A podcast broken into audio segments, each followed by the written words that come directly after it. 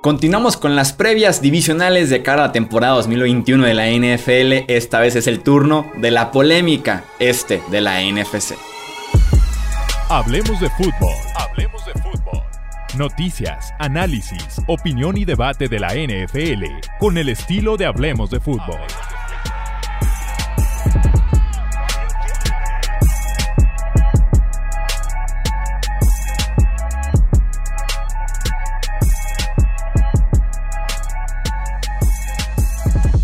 ¿Qué tal amigos? ¿Cómo están? Bienvenidos a un episodio más del podcast de Hablemos de Fútbol. Yo soy Jesús Sánchez y si esta división puede no ser la mejor de la liga en nivel, pero siempre da mucho de qué hablar. De hecho, el campeón pasado, si mal no recuerdo, fue con récord por debajo de 500 el Washington Football Team. Entonces una división que por lo menos entretiene. Queda de qué hablar, así que tenemos que dedicarle su respectivo episodio haciendo la previa de cara al 2021. Me acompañan, ya los conocen, el buen Alejandro Romo y también Tony Álvarez están aquí para hacer el análisis. Amigos, ¿cómo están? Bienvenidos.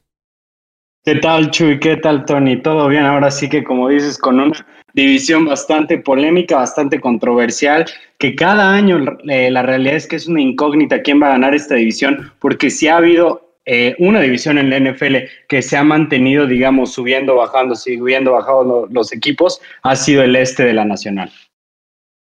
Sí, sin duda alguna. Saludos a ambos y a todos los que nos ven y o escuchen. Eh, siempre hay tema aquí, ¿no? O sea, siempre hay controversias, eh, eh, situaciones de mariscales de campo, de coaches, etcétera, etcétera, etcétera. Con cuatro franquicias, pues la verdad es que muy tradicionales en la NFL, pero que por X siempre dan de qué hablar. Sí, exactamente. Si no es en el campo, fuera de él. Entonces, si vamos haciendo el este de la NFC, tenemos que arrancar con los Dallas Cowboys. Iniciamos con un platillo fuerte en esta división que es Dallas. Adquisiciones de los Cowboys este off-season. El linebacker Keanu Neal. Los cornerbacks CJ Goodwin y Jordan Lewis. Los safeties Malik Hooker, Jaron Kears. Y también el defensive eh, back que juega de safety, cornerback, también equipos especiales, Damonte Kaisir. Eh, entre las salidas encontramos la del quarterback Andy Dalton, el centro Joe Looney, el tackle ofensivo Cam Irving, los linieros defensivos Aldon Smith, Tyrone Crawford y Antoine Woods, el linebacker Sean Lee que se retira y los defensive backs Chido Biagusi y también el safety Xavier Woods. En el draft se mantienen muy defensivo ese draft con Dallas, eh, empezando por Micah Parsons, el linebacker de Penn State. Al final de cuentas, la temporada de Dallas creo yo que se puede tocar dos puntos diferentes. Uno es el regreso de Dak Prescott, que obviamente después de que se perdiera gran parte del año va a estar de vuelta el gran coreback de los Cowboys, pero también lo que puedan hacer o no hacer a la defensiva que fue el gran talón de Aquiles Romo la temporada anterior.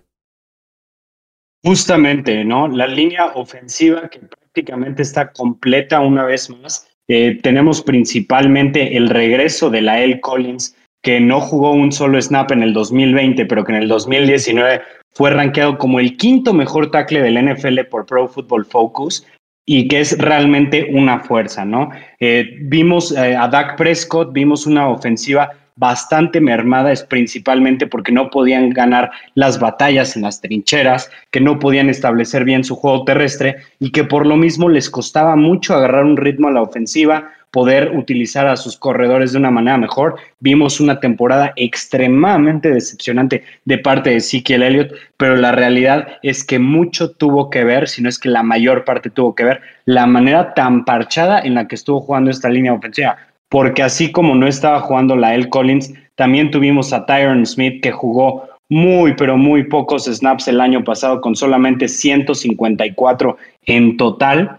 Y también tenemos a a Connor Williams, que lo van a mover a guard izquierdo y ahora sí en centro van a jugar a Tyler Viadas. Entonces tenemos una línea ofensiva prácticamente nueva, por decirlo así, a comparación del año pasado, pero ya con una química hecha del 2018, del 2019, que solamente uno o dos jugadores están por ahí.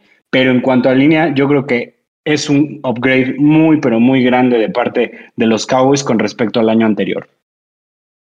Totalmente de acuerdo, ¿no? Esa línea debería de sostener primero a Doug Prescott de pie y segundo, ayudarle un poquito a Zeke que es verdad, sí bajó su nivel, un poco tocado a ratos también, pero sí hubo problemas, ¿no? En 2020 con esa línea ofensiva. Lo interesante aquí, además de, de, la salud de Dak, que por cierto ya tuvo una situación en pretemporada y que tuvo que ser intervenido.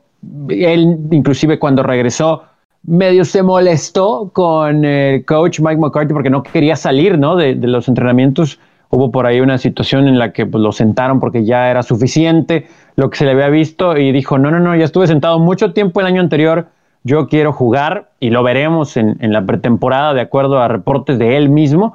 Es eh, el agregado que presenta el cuerpo de receptores. Me parece que si se puede conjuntar un buen juego terrestre, que en general no estuvo mal el año pasado si vemos los números, 17 de la liga, la ofensiva por tierra, pero creo que todos estamos de acuerdo en que debería ser Dallas fácilmente top 10, ¿no? Si, si esto camina como se debe, eh, los receptores van a ayudar bastante. No estamos hablando obviamente de una Mary Cooper, que también se vio afectada el año anterior por la inconsistencia de la ofensiva y sus problemas, pero que no deja de ser garantía. Obviamente un excelente joven en CD Lamb que ya mostró grandes, grandes momentos desde la temporada anterior y me pareció un muy buen complemento, ¿no? Lo de Michael Gallup.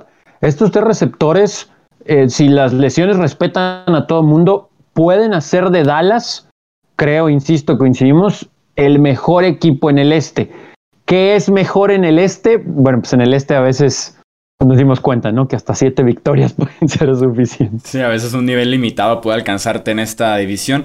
Yo estoy de acuerdo. En, en, la ofensiva creo que no debería haber ningún problema. Vamos viendo el tema de salud de Dak Prescott, tanto el tobillo, ver cómo regresa. Es una lesión fuerte que tuvo que ser intervenido un par de veces.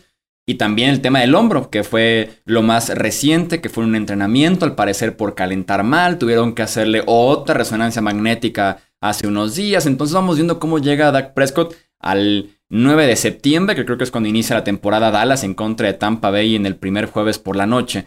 Eh, no debe haber ningún problema para que esa ofensiva camine. Dos nombres que yo destacaría es, obviamente, Zeke Elliott, una temporada espantosa, eh, fuera de ritmo, ciertas dudas sobre su peso, condición física. Los fumbles fue una pesadilla. Creo que rebota para bien este año Elliott. ¿eh? Creo que tiene una buena temporada con su línea de regreso, como decía Romo, y además por el momento que debe estar acarreando este equipo de Dallas. Y otro nombre, el de CD Lamb, que mencionabas, Tony. Creo que CD Lamb este año se convierte en wide receiver top 15. Creo que da ese salto para ser el wide receiver 1 de Dallas. A Mary Cooper ver si puede ser cambiado, soltado al final del año. Vamos viendo cómo funciona la situación. Pero sí, Lamb da ese salto importantísimo.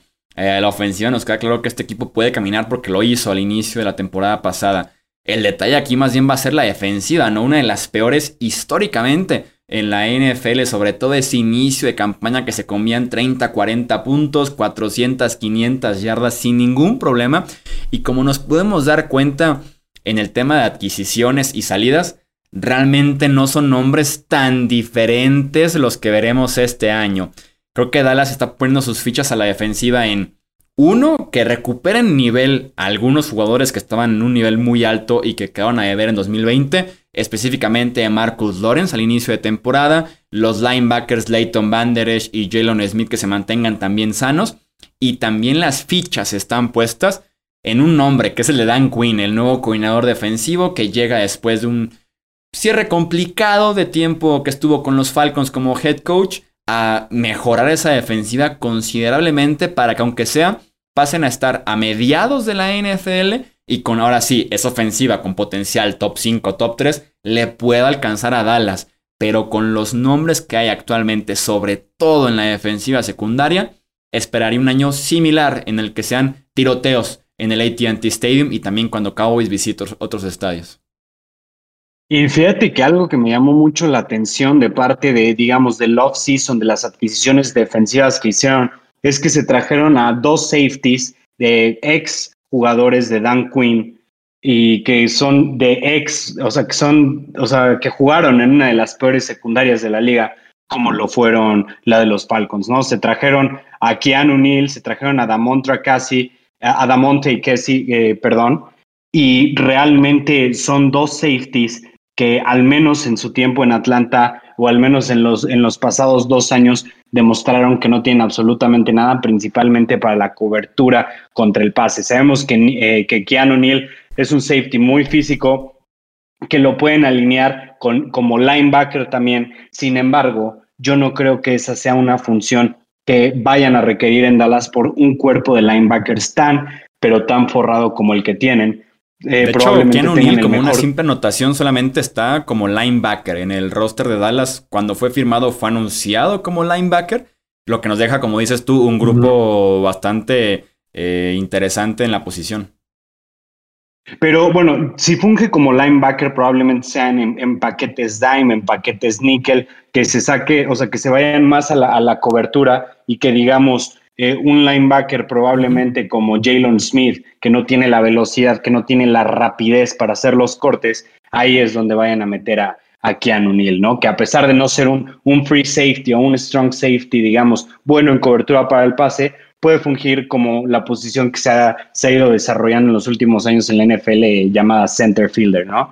Entonces, eh, de esa manera puede ser muy interesante verlo, sacar a, Jalen Smith y verlo con Linton Van Der Esch y probablemente con Mika Parsons. Y si nos vamos a la posición de cornerbacks, híjole, ahí yo creo que es una de las peores unidades que hay en la NFL.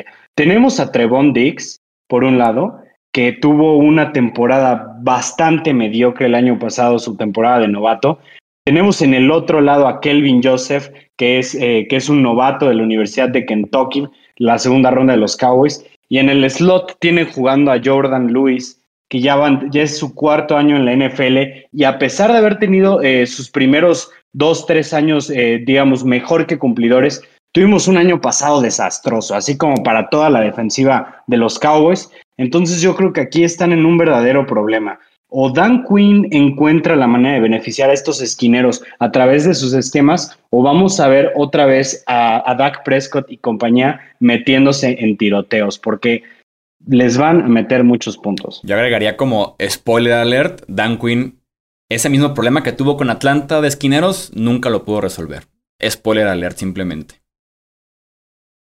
Sí, sí, pues Va, a tener que, que sí diseñar presiona al mariscal de campo, ¿no? Para tratar de ayudar a su secundaria. El cuerpo de linebackers es que aquí también, y no nada más los incluye a ellos, ¿no? Me parece que también la línea defensiva incluye lo que voy a decir. Si las lesiones se alejan de ellos, ¿no? Porque, por ejemplo, apenas acabamos de ver que abandonó la lista de PUP, de, lesionados, a Marcus Lawrence. Eh, no sé, si, o sea, yo no me atrevo a decir que va a jugar toda la temporada. Eh, después está también ahí Randy Gregory, uno esperaría que ayude. Exactamente. O sea, uno esperaría que, que, ayude, ¿no? A la presión, pero la verdad es que, pues, todavía no lo vemos como consistente. Te para un muy buen juego, te ilusionas y luego desaparece. Y, y bueno, pues Iván Der Esch está sano. Eh, o sea, pinta en general para que el hombre que acabas de escoger en el draft sea tu mejor jugador defensivo. Y insisto, en esto, eh, los linebackers parecen que es la mejor unidad, ¿no? Pero si se lesionan dos, pues no hay con qué ayudar, ¿no? Y va a estar expuesto a la secundaria y no va a haber presión. O sea, va a tener que depender otra vez este equipo de anotar más puntos. Digo, estoy mencionando algo obvio, pero en tiroteos, en juegos de, no sé, como inició la temporada anterior, de hecho, para los Cowboys, ¿no? Pinta para algo similar. Sí, el guion de la temporada anterior de Dallas era meterse en un hoyo de 14, 17 puntos, 20 puntos provocados por una mala defensiva, por algún fumble de Zeke Elliott al principio de los partidos, y era remar contra corriente, y por eso Dak terminaba con 500 yardas, eh, cuatro touchdowns viniendo de atrás constantemente, porque tiene mala pinta la defensiva secundaria. En efecto, lo mejor son los linebackers. Creo que Micah Parsons va a ser mucho más un rol eh, Leo, que es lo que se utilizaba en Seattle, como un pass rusher, es un especialista de pass rush. Vamos viendo cómo pueden encajar Lawrence, Gregory y Parsons en situaciones obvias de pase. Jalen Smith que pudiera estar por ahí en su última temporada en Dallas después de lo que mostró en 2020 y lo que cobra. Y la defensiva secundaria, tal vez no son tan malos nombres los cornerbacks, pero están muy expuestos. Eh, por ejemplo, un Trevon Dix, como dices, fue mediocre, inconsistente, fue novato también, pero está muy expuesto como cornerback número uno. No me gustaría verlo a Trevon Dix como cornerback número uno. O Anthony Brown pudiera ser decente como un 3 o un 4, no un número 2. O los novatos que entren a jugar desde ya. Entonces, es complicado en cómo lo están exponiendo tal vez esta defensiva secundaria, como para que no puedan responder sobre todo con esquineros tan jóvenes como tiene actualmente Dallas. Eh, ¿Alguien ve a los Cowboys campeones de esta división con un sí o no?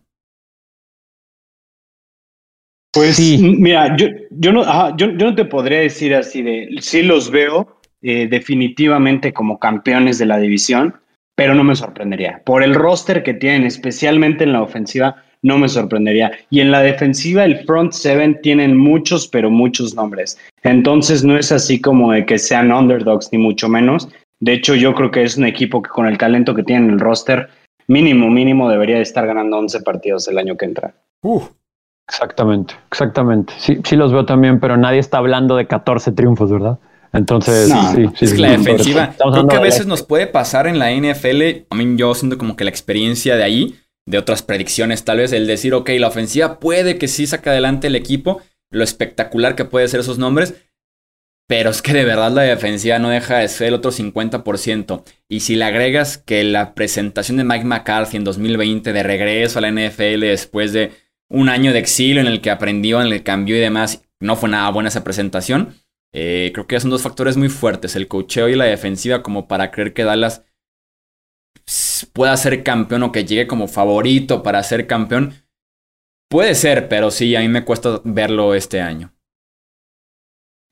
Pasamos con los New York Football Giants, adquisiciones de los Giants, el running back de Booker, el wide receiver Kenny Golladay, que firmó un contratazo en la agencia libre, el también wide receiver John Ross, el tight end Kyle Rudolph, los dineros defensivos y feadio de Nick Boy, también Danny Shelton, el linebacker Reggie Rackland y el esquinero Adoree Jackson. Entre sus salidas, los running backs Dion Lewis, Devonta Freeman, el wide receiver Golden Tate, el guardia ofensivo Kevin Seidler y el tackle ofensivo Cameron Fleming, así como los el liniero defensivo Dalvin Tomlinson y el linebacker Jabal Sheard.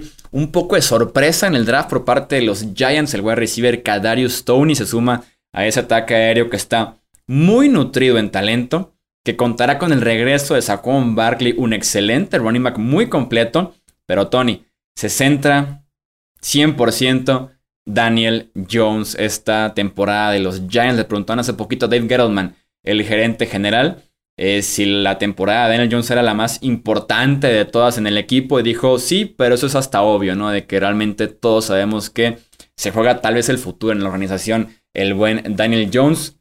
¿Qué esperamos de Daniel este año? ¿Cosas buenas o que nos quede otra vez a deber? Es que por alguna razón, por alguna razón me gustan los gigantes, pero ahorita que, que preguntabas quién gana la división, si Dallas la ganaba, pues no me atreví a decir que no, porque no nos ha demostrado todavía este grupo que puede ahora sí que pasar ese, ese hump, ¿no? Que, que han tenido de falta de, de, consistencia. También la lesión de Saquon Barkley, vamos a, a, tocar ahorita ese tema. Pero evidentemente, si hay protección para Daniel Jones, eh, este equipo creo que tiene armas a la ofensiva para hacer ruido. Es que quiero decirles para pelear en lugar de playoff, pero al mismo tiempo no me atrevo porque todavía no me demuestran que pueden, pero la contratación de Kenny Galladay es un, es un incentivo importante para ayudarle a Daniel Jones. Tiene un cuerpo de receptores talentoso, ¿no? Con Sterling Shepard. Sí, está, eh, bueno, Darius Slayton, que la verdad tuvo un, muy, muy buena temporada. Eh, John Ross, que es un excelente complemento ¿no? a esta ofensiva. Veremos cómo son los diseños de Jason Garrett.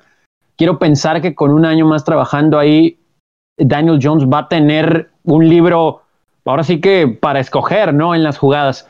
Pero la clave va a ser la protección. También se invirtió en la línea ofensiva eh, por ahí, pero al final creo que va a tener que estar acompañado también de Saquon Barkley, ¿no? Eh, creo que por eso llegó Davanta Freeman. Y si nos ponemos a ver el, al menos hasta ahorita la profundidad del cuerpo de corredores de los gigantes, me parece que están previniéndose por si acaso algo pudiera suceder. O sea, no nada más es Freeman, no nada más es Saquon Barkley. También está Corey Clement, que fue un buen complemento en su tiempo en Filadelfia. También eh, Alfred Morris, que ayudó bastante en su momento en Washington sobre todo. Me parece que, digo, alguno de estos será cortado, pero creo que se están protegiendo los gigantes por si no terminan de ver claro con, con Saquon, que creo está al 100%, pero mucho tiene que ver esa protección para Daniel Jones, pero también para abrirle ahí espacios a Saquon Barkley, ¿no? Si hay un buen juego terrestre, ni siquiera voy a hablar de algo espectacular, pero un decente juego terrestre, eso le voy a dar a Daniel Jones en un sistema en el que Jason Garrett creo que lo puede hacer funcionar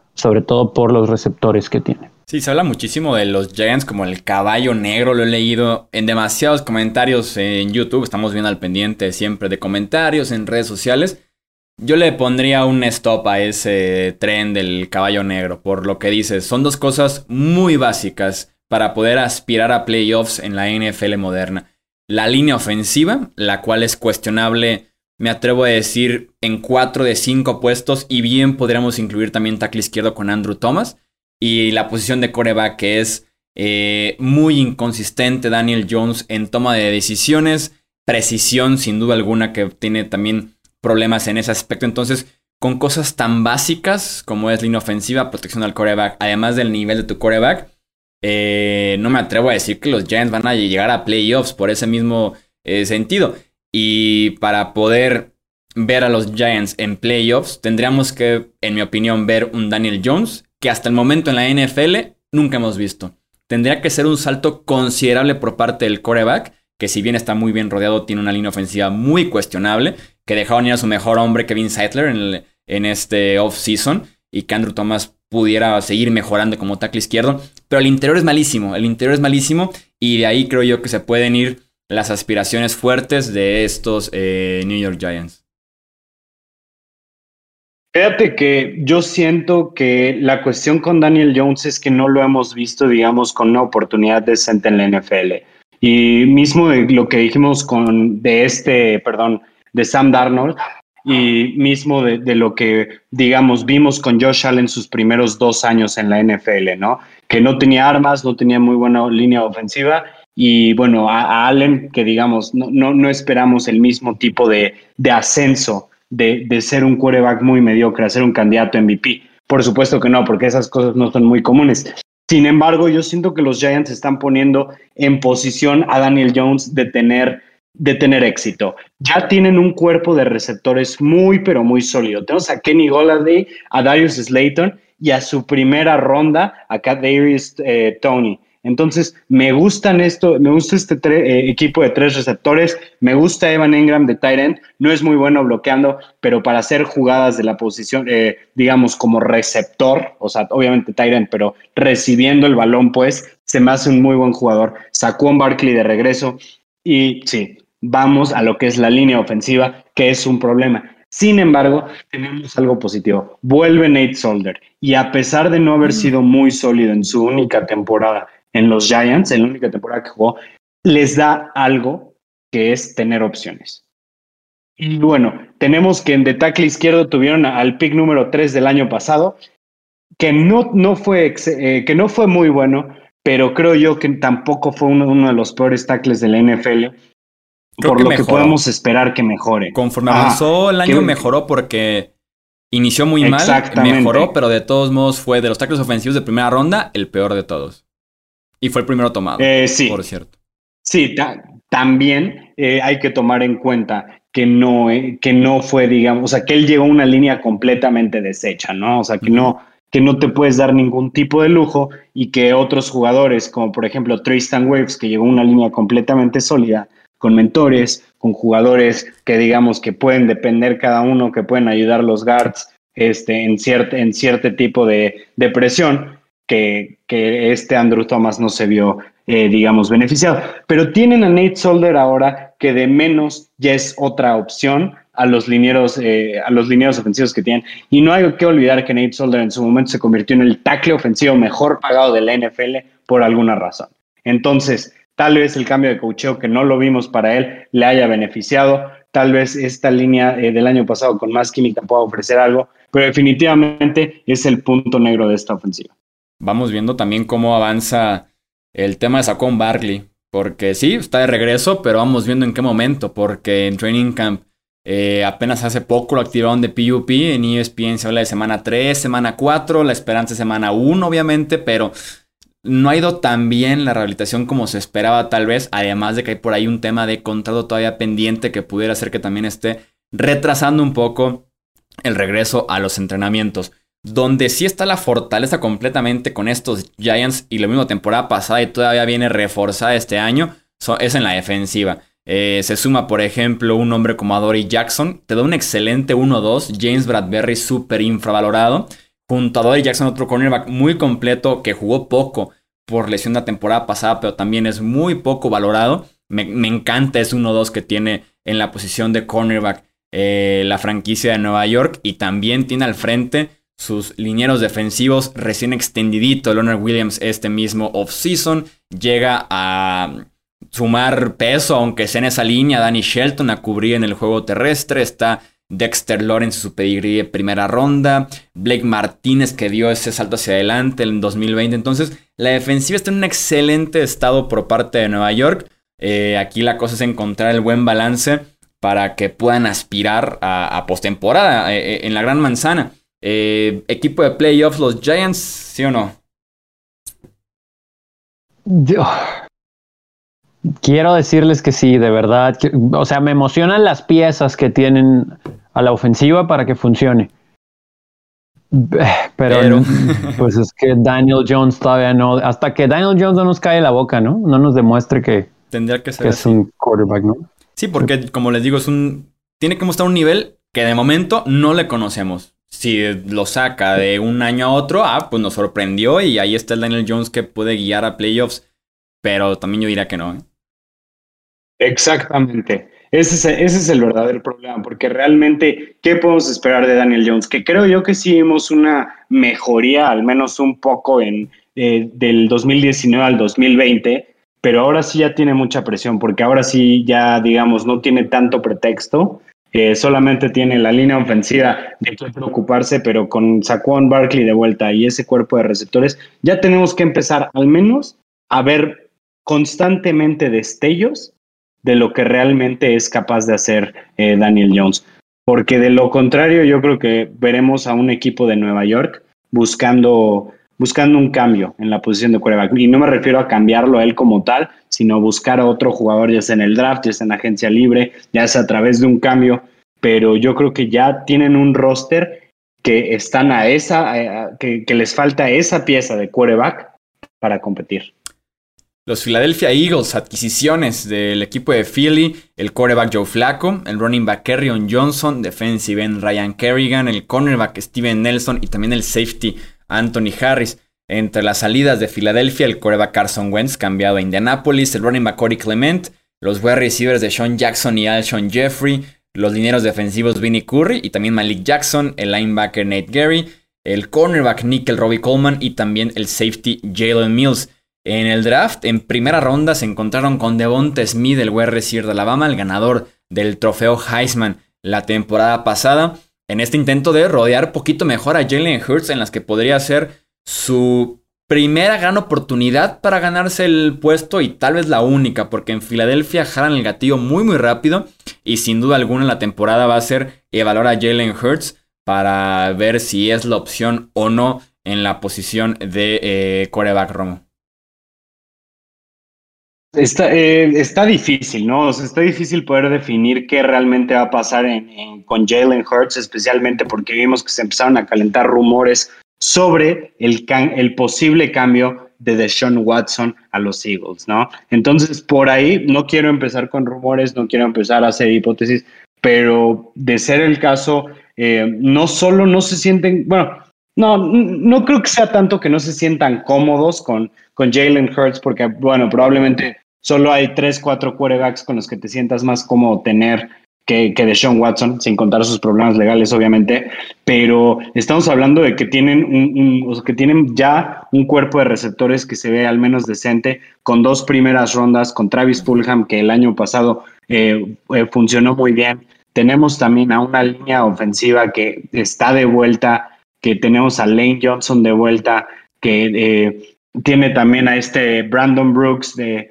eh, de vuelta ya que se perdió el 2020 y que realmente lo último que Brandon Brooks jugó eh, fue calificado como el mejor guardia de acuerdo a Pro Football Focus, así de fácil. Entonces, para empezar, va a tener mejor protección, va a estar, digamos, va, va, a estar mejor rodeado. Y también tenemos un Miles Sanders que yo creo que mientras más lo usaban, en, los partidos, mejor se veía. O sea, mientras más posibilidades encontraban de darle el balón, más nos sorprendía. Y para mí, Miles Sanders sí es un running back uno en la NFL y creo yo que esta temporada va a explotar. Para mí también lo es, pero creo que te dice mucho el cómo trata la posición de running back Filadelfia, lo que opinan realmente de Miles Sanders. Renovaron a Jordan Howard, tomaban en el draft a Kenneth Gainwell, que se espera que se lleve los snaps en el juego aéreo. Y en waivers reclamaron a Kerryon Johnson. Entonces creo que te dice mucho en Filadelfia. Por algo no confían al 100% en Miles Sanders. Eh, y otra vez va a repartir, creo yo, trabajo en ese, en ese backfield.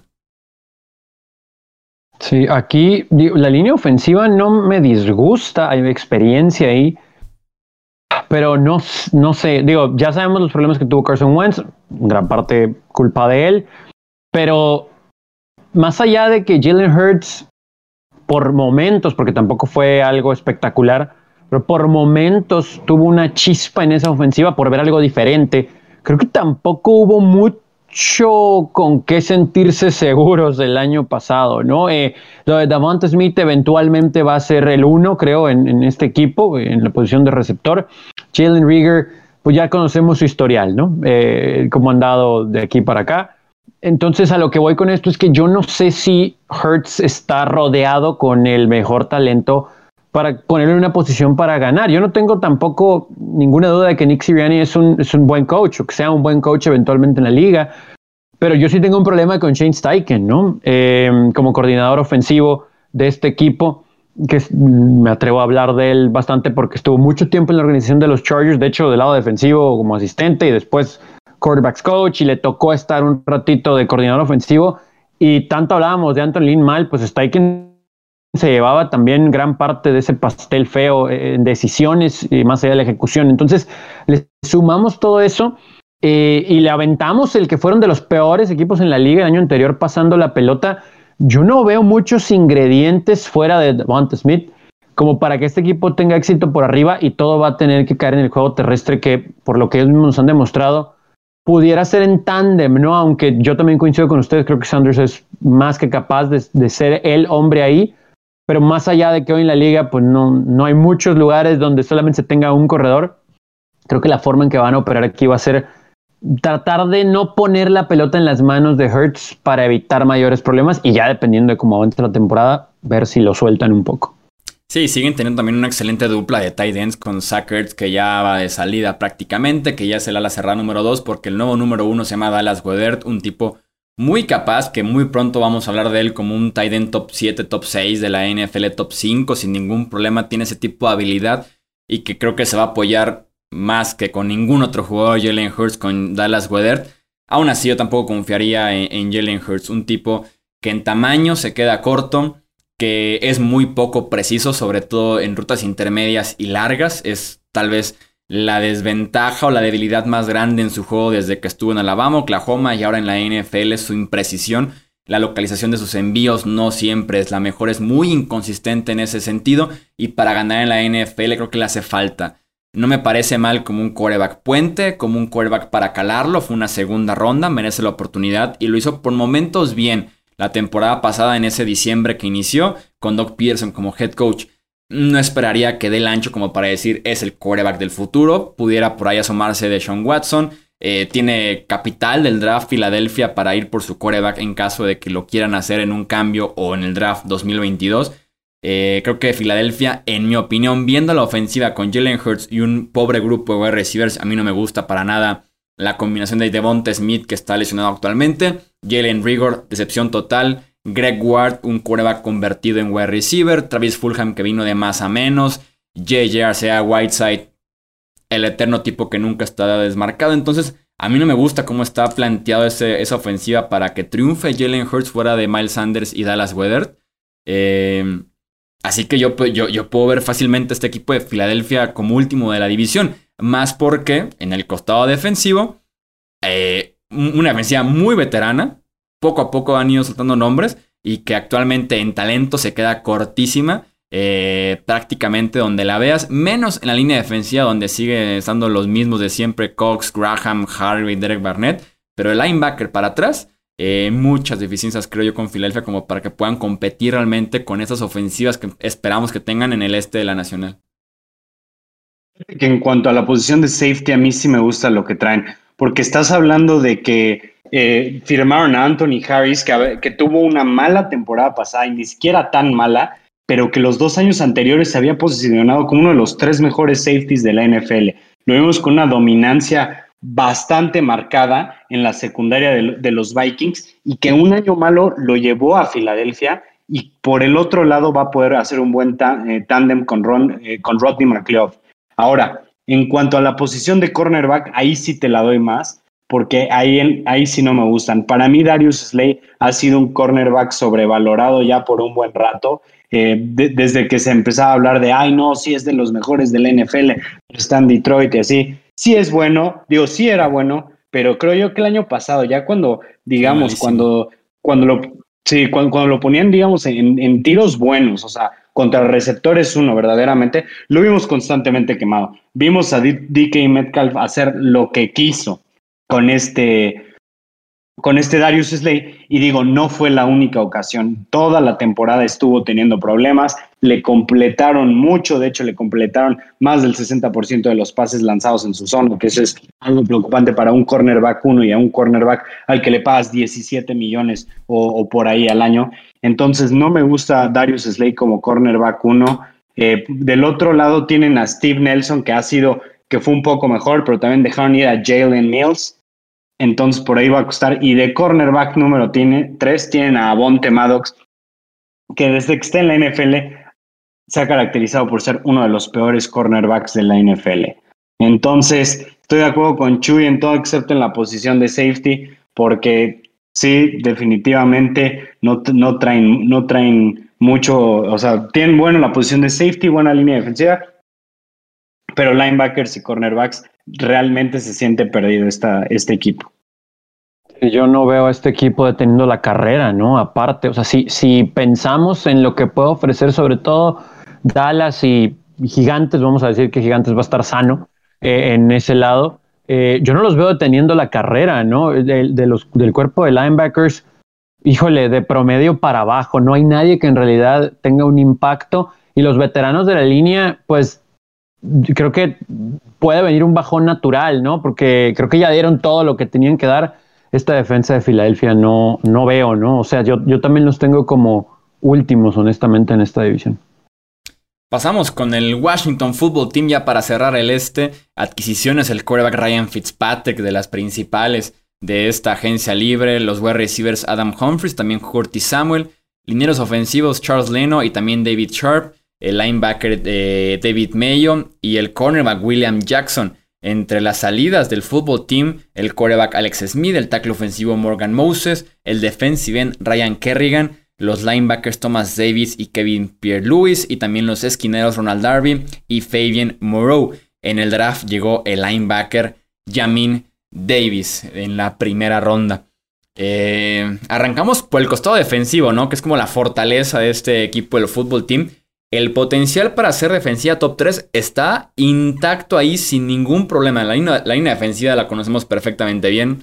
Está el novato defensivo del año, está recién extendido Jonathan Allen, Montesuet, Daron Payne. Hay talento de sobra en esa línea defensiva. William Jackson pinta para ser una de las mejores firmas de la agencia libre por el impacto que puede tener desde la posición de cornerback para este equipo.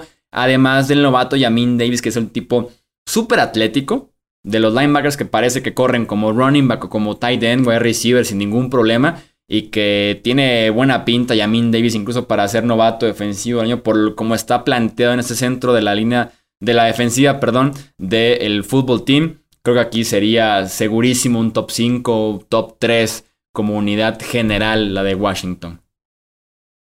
Definitivamente, y, quisiera recalcar de, este linebacker Jamin Davis que, que está en, o sea, que tomaron en primera ronda, probablemente sea automáticamente el linebacker más atlético del NFL en el momento en el que entra. Corre tan rápido como Ezekiel Elliott las 40 yardas y es del tamaño de un tight end. Entonces estamos hablando de una bestia, de verdad. Jamin Davis es el prototipo del linebacker que te va a destruir. Y yo creo que si alguien sabe de linebackers es Ron Rivera y es Jack del Río. Y si, van a, si, hay, si alguien en la NFL los van a saber utilizar, son es, esta, pareja, esta pareja de coaches. Yo creo que aquí tenemos al candidato número uno, al menos de mi, de mi lado, de, de mi, en mi opinión, al candidato número uno para novato defensivo del año. No es ni el favorito, ni mucho menos. Sin embargo, por la manera en la que están desarrollando esa defensiva, por la manera en la que Yamin Davis ya una defensiva que ya está puesta, que ya hace cosas, o sea, que hace las cosas bien y que puede llegar con la explosividad que tiene, yo creo que va a ser uno de los mejores linebackers esta temporada. Para mí, le voy a meter hasta una lana que va a ser novato defensivo del año.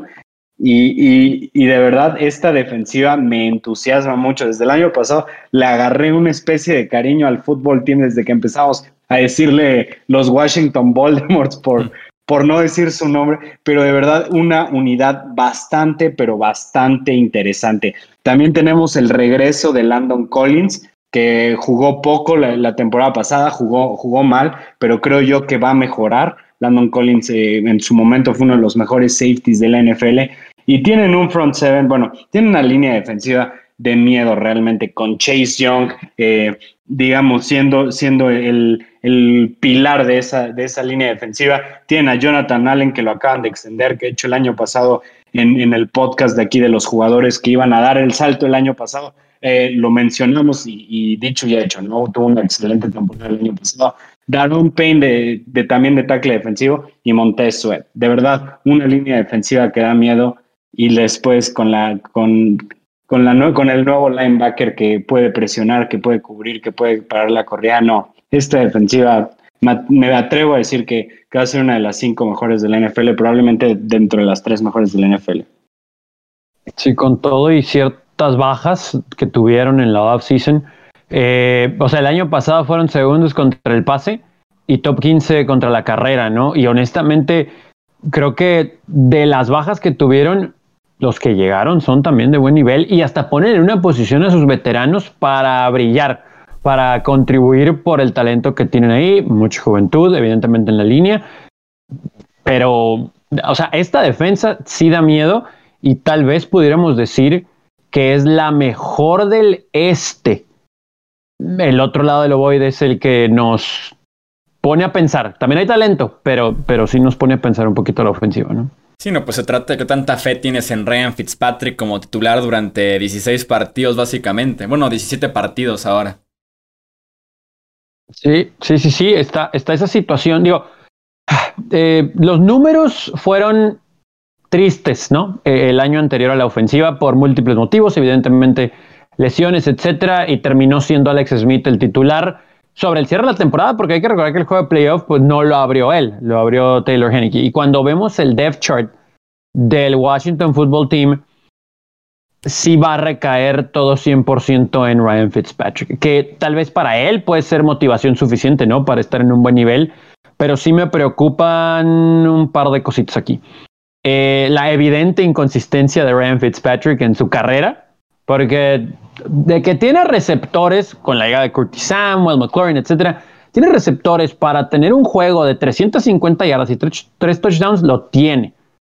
Pero también, por eso mismo, tiene la capacidad de tirar tres intercepciones para, no sé, 102 yardas y que pierdan el juego. ¿no? Eh, su defensa es la que los va a mantener ahí, pero la ofensiva a pesar de el talento en wide receiver sobre todo, eso es lo primero que me salta, ¿no? Ryan Fitzpatrick para bien, pero pues también el lado malo, ¿no? Así como Dr. Jekyll Hyde. Pero la línea ofensiva de este equipo de Washington, eh, con todo y todo que, que a ratos creaba oportunidades para el juego terrestre, este equipo fue 25 la temporada anterior, con corredores con cualidades vamos a decirlo así. Pero no tuvo mucho impacto y más allá de la movilidad de Ryan Fitzpatrick, etcétera, creo que sí van a tener que buscar alguna forma de crear un juego terrestre, ¿no? De, de ayudar, entre paréntesis, quitarle la pelota siempre a Fitzpatrick, al menos de que la, idea sea, no teníamos nada, y lo que sea que nos dé Fitzpatrick, ya sea para desarrollar a Heineke o para pensar en alguna otra transición, porque no sé si de verdad creen que Kyle Allen pueda ser alguien ahí. Yo creo que se lo llevó Ron Rivera porque lo conocía y pues, pues profundidad, no nada más. Eh, consideren que lo que sea que les dé Fitzpatrick es bueno, ¿no? Lo que sea quiere decir juego bueno hoy, juego malo mañana, etcétera, etcétera. Que, que es fácil más o menos el superar lo que te ofrecieron Dwayne Haskins Kyle Allen, Taylor Heineck y Alex Smith, ¿no? Cuatro corebacks diferentes la temporada anterior para, para Washington. Pero con Fitzmagic tienes desde el 2015 que no inicia una temporada completa de 16 partidos en su momento, ¿no? Que termina de hecho 16 con esos Jets de Nueva York. Desde entonces, 16 partidos hasta 2012, a su época con Buffalo, y 2011. Nada más tres temporadas de las 15 que lleva jugando completas. Eh, con récord ganador, con todo y que entiendo que estuvo en malos equipos. Eh, nada más esa de 16 y el 4-3 que tenía con Miami la temporada pasada cuando fue enviado a la banca por Tua Tongo Bailoa de forma muy injusta. Em, aquí el asunto es eso, o sea, si realmente puedes o no confiar en Fitzpatrick. El talento está ahí, ya mencionabas el excelente grupo de receivers que pasamos de tener a Terry McLaurin muy solito a tenerlo ya muy bien rodeado con Adam Humphries y con Curtis Samuel. Está la futura estrella, Toñito Gibson, Antonio Gibson, el running back, pinta para un temporadón el de Gibson en este 2021. Pero yo me sigo regresando con un, si este equipo no tuviera Fitzpatrick, dame 13 victorias. Este equipo con Fitzpatrick, dámelo en el mismo rango del año pasado, 9-10 triunfos. Como campeón tal vez, pero con la duda cada semana de qué versión de Fitzpatrick o en playoffs, si le puedo alcanzar a Fitzmagic en temas de edad, desgaste, su estilo de juego tan aguerrido de no salirse del golpe cuando corre el balón. Entonces, Fitzpatrick es como la piedrita en el zapato para mí decir que Washington es un equipo top 3 de la nacional. Con Fitzpatrick, campeón de la división, está bien, pero no sé si mucho más con sus respectivas montañas rusas que involucra eh, Fitzmagic. Estoy de acuerdo con lo que dices y realmente estamos viendo cómo una reconstrucción que parecía que iba a ser mucho más tardada se transformó de una temporada a otra de ser un equipo muy mediocre como lo era el fútbol team a convertirse en un equipo de playoffs y que todos sabemos que Fitzpatrick es un quarterback puente, pero realmente estamos a, un quarterback bueno, ni siquiera te digo un quarterback elite, pero un quarterback bueno de tener a un equipo contendiente al, al Super Bowl. Tienen una línea ofensiva muy buena tienen una buena pareja de running backs con Gibson y McKissick. Tienen un trío de receptores bastante interesante. Para mí, Terry McLaurin es uno de los mejores receptores de la liga. No voy a decir top 10, eh, pero eh, yo creo que sí es un receptor top 20 del NFL. Y tenemos a un Curtis Samuel que, como todos saben, somos amantes en este podcast de él. A Adam Humphries, que también es un buen slot eh, wide receiver. Entonces estás hablando de que tienen una ofensiva bastante competitiva. Tienen a Logan Thomas, que es un quarterback convertido en tight pero que realmente ha hecho una buena transición a la posición, que realmente se ve como un jugador, eh, pues digamos, como nato prácticamente en la posición de tight Ha hecho jugadas muy buenas, aprovecha su tamaño, aprovecha su cuerpo y realmente se ve como un tight bueno. Estoy de acuerdo con que estamos, eh, estoy de acuerdo con que Fitzpatrick es, digamos, una moneda al aire, pero también siento yo que en, los, en el último par de años hemos visto a un Fitzpatrick, digamos, más maduro, obviamente eh, más viejo, pero digamos que, que trae, que ha traído últimamente, ¿cómo decirlo? Que ha traído fuego, ¿sabes? Trae una chispa al equipo. Y probablemente eso es lo que más necesite eh, el fútbol team a la ofensiva. Necesite ese líder, necesite esa actitud para poder ayudarle a hacer, hacer las jugadas. Entonces, me gustó la adición. Sabemos que es un quarterback puente y probablemente, o lo más seguro, vamos al fútbol team tomando a un quarterback el año que, que viene. Rápidamente, de puro nombre, ¿quién es campeón de esta división en 2021? Dallas. Washington.